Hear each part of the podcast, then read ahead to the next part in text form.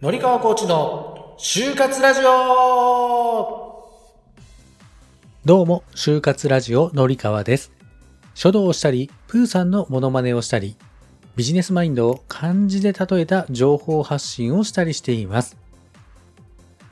さあ、今日はですね、自己分析や志望動機を考えていくときに、いや、自分ではアイディアや書きたいことってたくさん出てくるのに、うまく文章にならないなぁ、なんて思ったことはないでしょうかこの配信では、なかなかまとまらない思考を徐々に取りまとめて一つの文章にしていくという手法を紹介していきます。ついつい自分の思考がどっちらかってしまってなかなかまとまらないよというふうに嘆いている方は必聴です。この話を最後まで聞いていただくと将来社会人になった後に複数人数でアイディア出しをするときに転用することができるので覚えておいて損はないですよ。それでは早速本編をどうぞ。はい、それでは早速本題に入っていきましょう。今日ご紹介したい漢字は、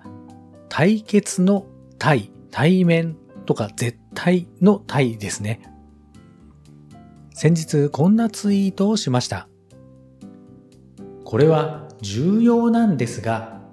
自己分析って自分との対話だから自分に語りかけるように質問してみるのがコツ。なぜそう思うの？そんな問いかけとその答えを短い文章に書いてみると思考が整理されます。対面の対という字はちょっとすんという字に文章の文と書きます。書き出した答えを並べ替えて自分を認識しましょう。はい、ということでいかがでしたでしょうかこれはね、結構あるあるだと思うんですが、キーワードとか単語は頭の中に思い浮かぶんだけれども、なかなかそれをつなげて文章にすることができないよっていうふうに思った経験はないでしょうか？今日はそんな方におすすめの思考整理方法をご紹介します。はい、それではその具体的な方法をご紹介していきますね。今日は KJ 法というやり方をご紹介します。KJ 法というのはアルファベットの K、J に法律の法と書いて KJ 法ですね。で、この方法というのは文化人類学者の川北二郎先生が考案した思考整理のやり方で思いついたことをカードに書き出してグループ分けをしながら情報をまとめていくという手法のことです。やり方はとってもシンプルで簡単です。4つのステップでできます。まず1つ目は思い浮かんだアイディアを付箋やカードに記入する。つまり自分の思い浮かんだアイディアの見える化を行うということですね。で、ここで一つポイントなのが、付箋やカードといった後で動かすことができる紙に書いていくというところと、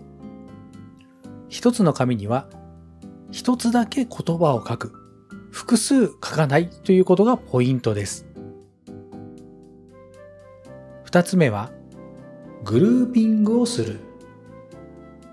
カードに記入したアイディアをカテゴリー別にグループ化していきます。似たような内容のものを束ねていって、そのグループに名前を付けます。三つ目は、並び替えをする。意味の近いもの同士のグループを近くに集めるように並び替えることで、グループの位置関係を上から俯瞰して見るような感じです。そして最後4つ目が全体の文章化。関係のある近しいもの同士を一つなぎにしていきながら、まずは文章を断片的に作成していくことから始めてみましょう。こうやって関連のあるものを一つずつまとめていくことによって大きな文章に体系立てていくんです。でこのやり方はですね、複数人数で一つの問題に対してアイディア出しをしていくときにも非常に有効なので、まあ、例えば、ゼミナールでの意見出し、取りまとめとか、将来社会人になった後でもグループ単位での会議などでも役立つのでぜひぜひ覚えておいて損はないです。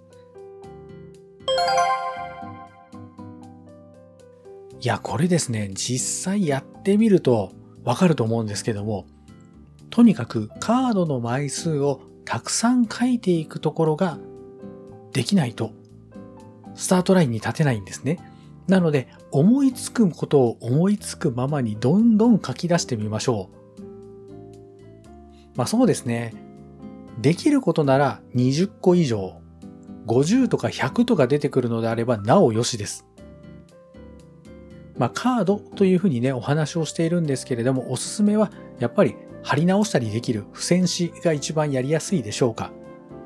で、ここはね、ケチるところじゃなくて、どんどん思いついたことを書き出してみて、さらにそれをどんどんどんどんまとめてって動かしてみて、頭で考えて、手を動かして、どんどんどんどんパズルのように作業していくというのがポイントです。ほんとね、これ、やってみると、あ、自分はこういうところに偏って考えてるのかな、とか、違ったことを考えた方がいいんじゃないのかな、とかですね、いろんなものが自分で見えてくるので、ぜひぜひ手を動かしてやってみてください。今日も最後まで聞いてくださってありがとうございました。概要欄も見てくださいね。ではまた。